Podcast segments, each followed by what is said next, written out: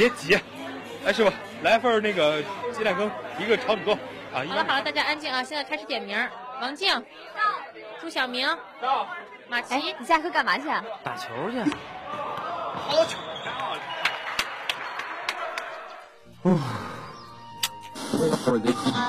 欢迎大家在每周五下午的五点半与我们一起走进校园周刊。我是主持人孟阳。忙碌一周了，是不是有些身心疲惫呢？快打开校园周刊吧，让你的心情放个假。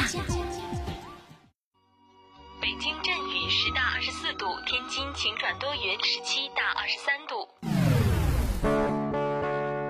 走，花爷，一起打篮球去。哎，小雨，一会儿咱去奥城吧。哟，杨，好久不见，走走走走，我们屋实况去。亲爱的，想你了。晚上泰达球赛，我这儿附一张票，有要去的吗？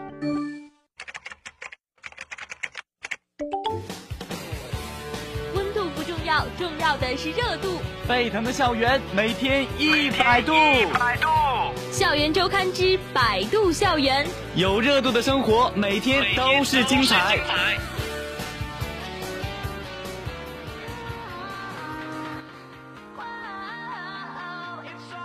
OK，各位听众朋友们好，这里依旧是每周同一时间准时播出的《校园周刊之百度校园》，我是大家的老朋友木林，欢迎大家在微博或者微信上搜索“声线传媒工作室”或者 Hot Radio，就可以和我们进行互动了。在今天节目的一开始呢，先和大家分享一首来自苏打绿的《狂热》。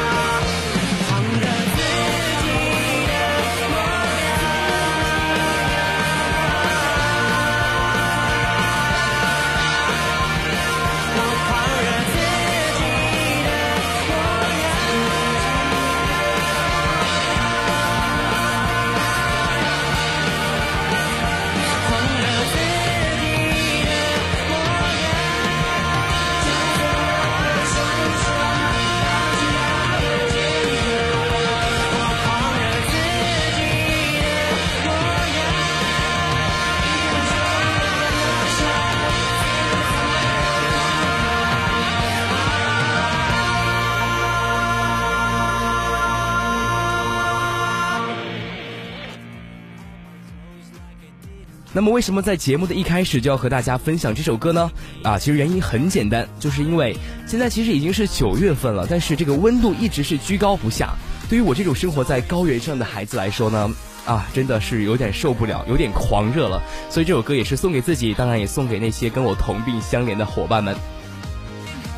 其实说到这里还好，为什么？因为我们已经是大二的了，没错。那我觉得这种天气最折磨的还是那些大一的小鲜肉们。其实今天早晨啊，我这个刷朋友圈的时候就发现一个，嗯，也算是我们大二级的同学组织的一个公益活动。我觉得这个活动特别特别的有意义，为什么呢？因为这个活动呢是把自己 QQ 等级里面的两个太阳贡献出来挂到天上，用来培养学弟学妹们这个锻炼的嗯刻苦精神。但是呢，我只有一个太阳，我也选择贡献出来。那还请各位小鲜肉们不要怪师哥，因为师哥真的已经尽力了。那一个太阳真的是师哥的全部，都已经贡献给你们挂到天上去了啊！其实开个玩笑啊，我们都是从这个军训走过来的人，也都知道军训的这个苦和累。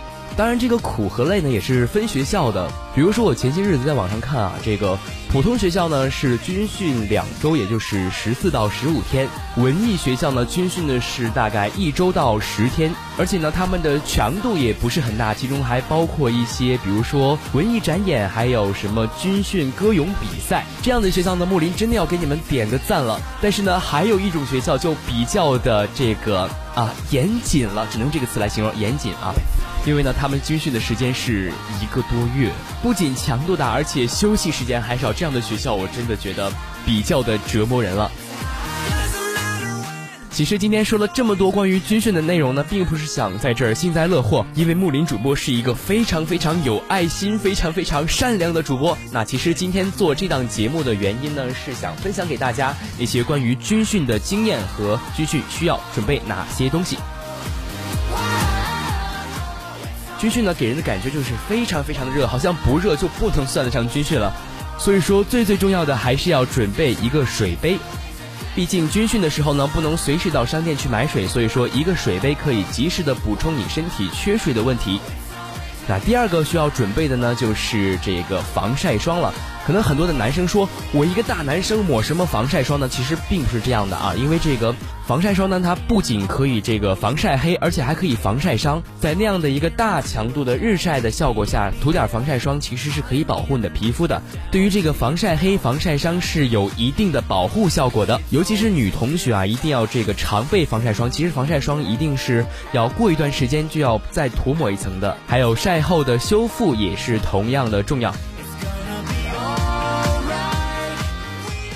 那么下面说的这一个问题呢，就是特别令人头疼的问题了，就是蚊子。就拿我们学校来说吧，晚上呢它也是要军训的，所以说这晚上的这个蚊子啊，特别特别的猖獗，站在那里怎么赶都赶不走。所以说这个花露水一定要常备，而且要常喷，不然你回到宿舍之后，发现自己的身上全是蚊子包，那可能这个晚上你也睡不好了。嗯，那下面一个问题呢，就是因为咱们穿的军训服呢，它这个材料可能不是特别的好，所以说它不是很透气。里面呢，其实穿着一个这个纯棉的背心，可能会更加的呃吸汗，也更加的舒服。还有就是这个鞋子了，鞋子，嗯，因为我们穿的这个军训鞋呢，可能底子比较硬，比较硌脚。那么这个时候呢，一个厚厚的鞋垫就可以帮你解决这些问题了。那垫鞋的究竟有什么东西呢？我相信这个民间的传说啊，已经众说纷纭了。所以说大家如果不知道的话，还是。是自行百度一下吧，那个传说中的小偏方，我觉得还是挺管用的。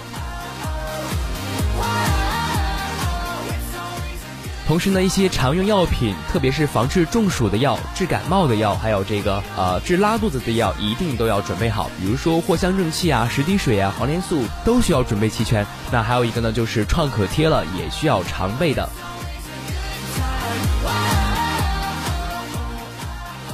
那最最重要的东西呢，就是一个字了，钱。没错，只要你带够了足够的钱，在学校的这个超市或者说周边的商铺中，都可以买到一些相关的物品。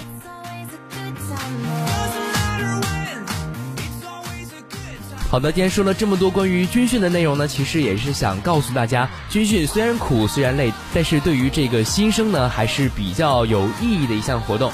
因为呢它可以磨练你的意志对于这个刚入大学的新生来说是一次考验它可以更好的让你去融入大学生活融入你周边同学的这个朋友情谊中。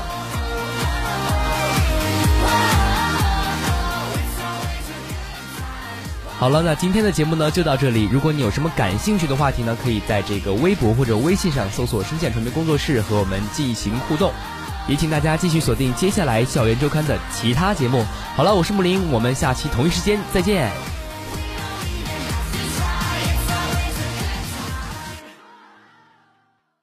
有这样一家书店，每天二十四小时都有不停歇的人来人往。一九九六年。台湾诚品书店敦南店房租到期，准备搬迁。闭店前三天，诚品书店宣布二十四小时营业，全天不打烊。结果那几天，直到凌晨四点，书店还人潮涌动，排起了长长的队。从此以后，诚品书店成了世界上唯一一家永不打烊的书店。这不是传说，而是一个浪漫而真实的有关书的故事。每周五下午，《校园周刊》之诚品书店，读你我感动的文字，听他们心灵颤动的声音。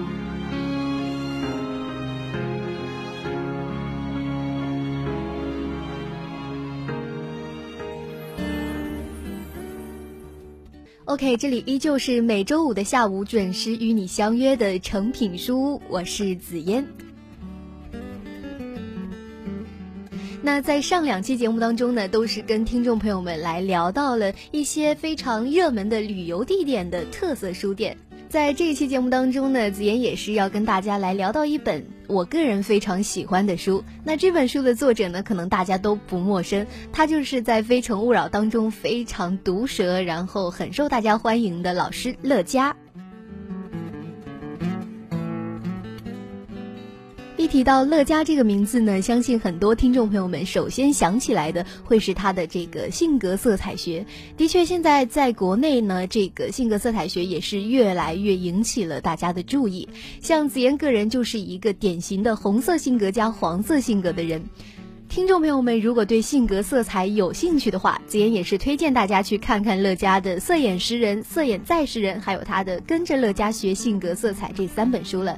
在这三本书当中呢，乐嘉也是站在了一个比较专业的角度来介绍这个性格色彩学，帮助我们来分析自己的性格，了解自己的性格优势以及性格的劣势。我想这对我们之后的为人处事也是有很大的帮助。毕竟只有了解自己，才能更好的去展示自己。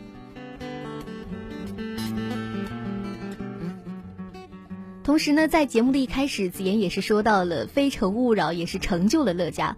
很多朋友初识乐嘉，可能也是通过这个《非诚勿扰》。那时候他也是以比较犀利的语言来著称，同时呢，也是有着非常冷静的思维、感性的人格魅力。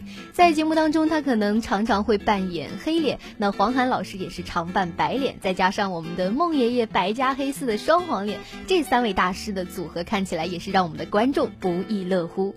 他们的亮点呢，已经足以超过台上所有的男女嘉宾。那从了解到崇拜，再到欣赏，也是我个人对乐嘉老师的一个认识的过程了。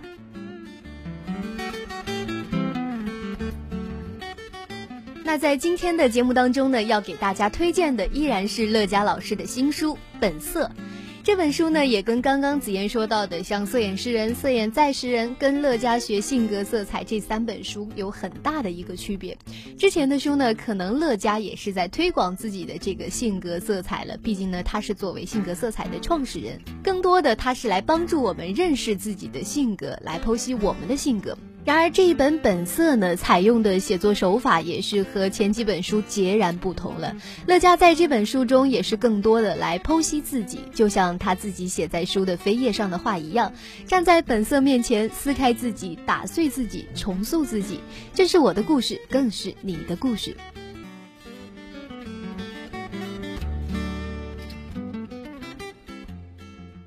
听紫嫣说到这些，可能很多朋友们对这个《本色》这本书已经是蠢蠢欲动了。没错，这就是一本充满力量的书。但是这本书呢，也不是完全跟乐嘉的性格色彩没有关系了。但它绝对不是一本简单的性格色彩教程，也不是随性的随笔之作而已，更不是来痛说革命史的一种传记，而是乐嘉自己的一种性格修炼的成功秘诀，更是一本让我们震惊、战胜人性弱点的笔记了。我想乐嘉老师在做这本书的目的，可能就是想要让更多的人能够找到自己的本色，认识最真实的自己。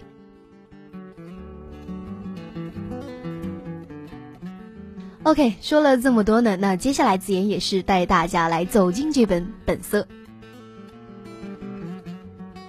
打开这本书，首先引起我们注意的一定是这本书的自序了。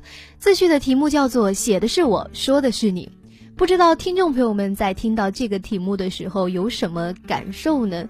总之，我打开这本书看到这个题目的时候，我的脑海当中似乎就想起了这样几句话吧。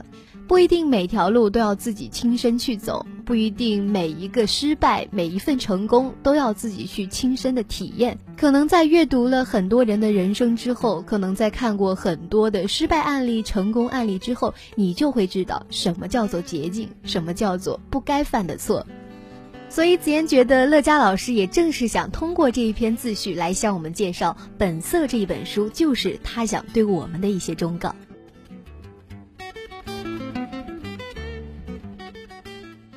在《本色》这本书当中呢，乐嘉老师也是写到了梦想和理想的距离。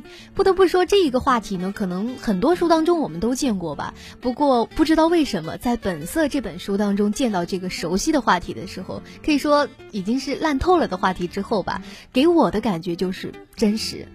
他抓住了我们每一个人的心理，就是那些在年轻的时候曾对自己许下的一些海誓山盟。可能现在想想，觉得真的是年少无知。比如说那时候就非常想要去突破平凡的生活，甚至为了一些不切实际的梦想，一些自己一时的冲动去放弃平静的生活。比如像乐嘉老师一样，每个人都有过这样一个梦想：辞去工作去旅行。不过难能可贵的是，乐嘉老师他做到了。虽然这一路走来有一点点的颠簸，但是他的梦想之路，他抬脚去准备前进了。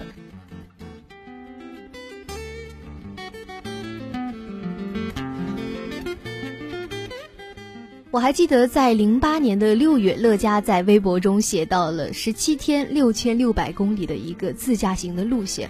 不知道为什么，当我看到这一段文字的时候，心里竟然会有一点点失望，或者是遗憾，因为可能年轻时候我们都许下过这样的一个海誓山盟，希望在有生之年，在年轻的时候可以疯狂的去到那些我们想去的地方。我们也曾非常信誓旦旦的说，年轻嘛就是要疯狂。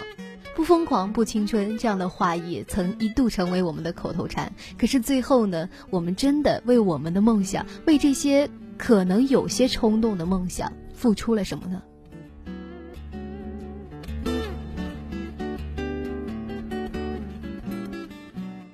写的是我说的是你，可能很多听众朋友们都会像我一样，喜欢在别人的故事当中去找一种安慰。说白了，它好像就像是一种轻微的窥视。不过我们呢，更美曰其名为间接的一种经验的汲取。所以，我们可能都是比较喜欢读书的。但是，《本色》这本书呢，其实我本人是没有读到最后的，因为我始终觉得掀开自己的伤口给大家来看，并不是每一个人都可以做得到的。首先要服人，你就必须要去自抛。那在这其中呢，我们都知道，掀开伤口的人他是非常的痛苦的。所以，读者在看到这些伤口。的时候，我想也未必是好受的，因为这些伤口可能在每一个人的身上都可以找到。所以，当乐嘉老师掀开他的伤口的时候，是不是我们也会感到自己的心角或者是某一寸肌肤，它真的在隐隐作痛？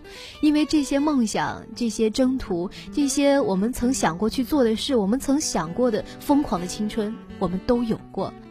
所以在读乐嘉老师的这本《本色》的时候，我总会读着读着就合上书，然后告诉自己：“亲爱的，这只不过是别人的故事。”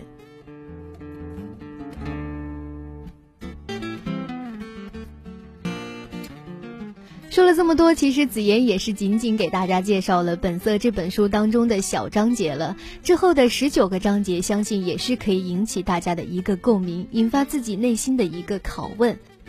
那今天的成品书屋呢，就是给大家带来了乐嘉老师的这本新书《本色》，也是希望听众朋友们在闲暇之余可以去来翻阅这本书。OK，今天的成品书屋呢就到这里了。那下期同一时间，我们依旧是相约《校园周刊》之成品书屋，我是紫嫣，拜拜。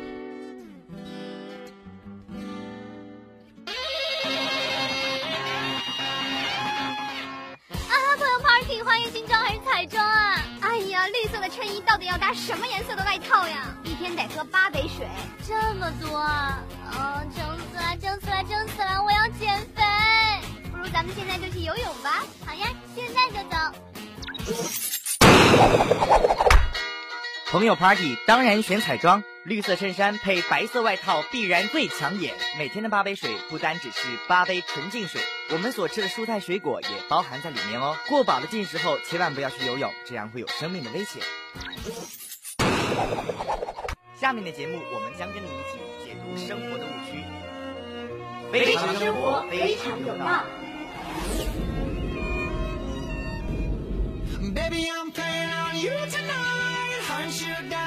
Hello，大家好，欢迎收听本期《校园周刊之非常生活》，我是王克。说到在今年上半年上映的影片《归来》，这部影片是不得不提的。《归来》的全国票房十天之内就突破了两亿大关，我们看着片中的巩俐也是特别的让人唏嘘。从洪高亮一路走来，张艺谋、巩俐这对搭档在戏里戏外已经一起走过了有二十七年之久。我们再来看看去年贺岁档的《私人定制》，冯小刚都说这是一部随便拍的电影，但是因为有冯小刚和葛优这对黄金搭档，当时还是刷走了七亿多的票房。而正在今年上海电影节上风生水起的《心花怒放》，宁浩带着黄渤和徐峥一起来卖萌，只放了一个预告片，拍了一张大合照，就有人预测说今年的票房冠军非他莫属。于是就有人问了：究竟是好的导演成就了好的演员，还是好的演员成就了好的导演呢？这个问题就像是鸡生蛋还是蛋生鸡一样，我感觉应该是无解的。但是这种一加一大于二的模式却是可以肯定的。本来就已经是十分知名的大导演，再带上自己的御用演员，就仿佛有了一种无坚不摧的武器，要么是刷票房，要么是刷奖项。所以本期的娱乐全日制，王克就带大家一起来看看大导演和他们的御用演员之间如何产生双赢的化学反应，又有什么不为人知的秘密呢？说到御用这个词，究竟是什么时候开始出现在娱乐圈里，已经是不可考究的。但是这个本指皇帝专用的词语，怎么听起来多少是有些暧昧的？比如说蔡明亮和李康生，基本已经是长在一起了；陈凯歌和陈红，贾樟柯和赵涛，干脆一起结婚过日子。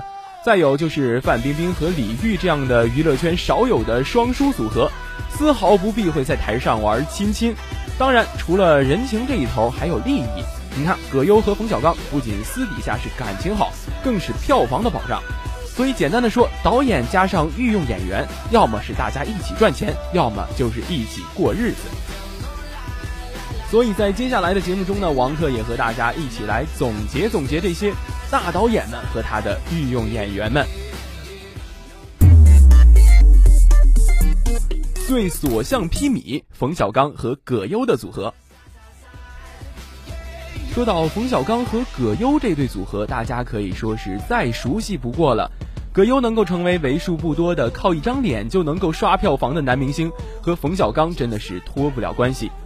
在一九九二年，两人合作的《编辑部的故事》是让全国人民都记住了李东宝，也让其他的导演发现了葛优这种特有的魅力。在一九九七年，甲方乙方全国公映，以三千三百万的成绩拿下了当时的全国票房总冠军，不仅是让葛优成为了国民喜剧演员，也开启了冯小刚持续 N 年的贺岁之路。在那之后，冯小刚和葛优这对组合几乎是成了票房印钞机，他们合作的《不见不散》《没完没了》《大腕》《手机》还有《非诚勿扰》这些经典的影片，也是不断的刷新着票房记录。在这过去的十七年间，两个人也不是没有拆伙来单干过，但是他们的效果却远没有组合起来那么好了。冯小刚的《集结号》《一九四二》里面其实都没有葛优，当时的票房却犹如跌停股。而离了冯小刚，葛优也是先后接了《气喘吁吁》《桃花运》还有《命运呼叫转移》等影片，也其实都是大家完全记不住的作品。最炙手可热。宁浩、黄渤和徐峥的组合，在时下的电影院里，除了冯小刚和葛优这个黄金组合以外，最当红的炸子鸡莫过于是宁浩、黄渤和徐峥的三人组了。这三个人可以说是左肩扛票房，右肩扛口碑，抓得住年轻观众的心，出品的水平也是非常的稳定。从《疯狂的石头》《疯狂的赛车》《无人区》到即将上映的《心花怒放》，六年来三人组的四部作品，凭借着难以复制的怪咖喜剧风，也是革了华语喜剧片的好几次命。虽然其中的《无人区》上映之路可以说是几经周折，但是在上映之后，市场反响依然是非常的好，足以证明三人组合的威力强大了。不过有意思的是，三人单独作战时，黄渤和徐峥都证明了自己的实力。宁浩的《黄金大劫案》就稍显逊色，《心花怒放》三人再次手拉手，又提前预定国庆的档期，刷票房的节奏可以说是已经不可避免了。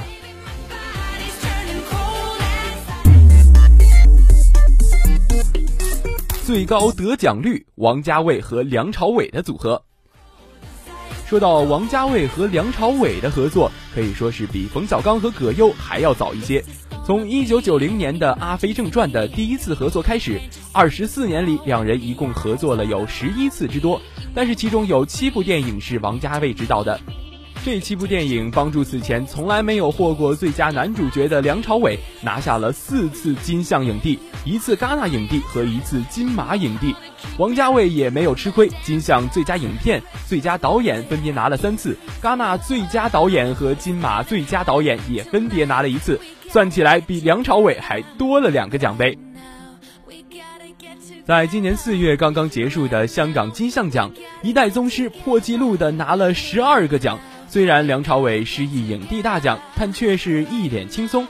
毕竟奖拿的多了，也就看淡了。只是苦了王家卫的另一个御用张震，一共合作了六次，几乎每次都被王家卫把戏份删光，就更谈不上有什么奖项了。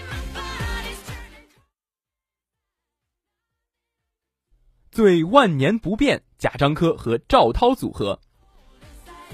自从两千年合作了《站台》这部电影以后，赵涛就可以说是长在了贾樟柯的电影里。二零一一年，两人宣布结婚，赵涛自此又长在了贾樟柯的生活里。十四年里，赵涛是贾樟柯电影里雷打不动的女主角。今年，贾樟柯的新作《山河故人》在戛纳宣布项目启动，最先定下来的角色不出意外依旧是赵涛，而他在片中的角色的名字就叫做涛。夫妻档可谓是这个圈子里最常见又最稳定的御用组合。除了贾樟柯和赵涛，还有陈凯歌、陈红、冯小刚、徐帆、姜文、周韵等。不过与贾赵相比，其他这几对显然没有那么紧密和霸气，基本都是演个配角，意思意思就够了。而像管虎那样凭借《杀生》让梁静拿个金马最佳女配角，已经算是非常高质的合作了。在电影圈里，为什么有这么多的御用关系呢？说的职业一点，是因为大家都合作的好，你懂我，我懂你；说的暧昧一点呢，就叫做眼里全都是爱；说的直白一点，大家都是利益捆绑体，一个模式赚钱了，拿奖了，为什么不来试试第二次呢？而且所谓的御用，只有双方都成了大腕儿，才能让大家记住。对于那些还在努力往上爬的小咖们来说，就算是彼此永生不分离的运用，大家还是记不得。以上就是今天非常生活的全部内容，我是王克，下周同一时间再见。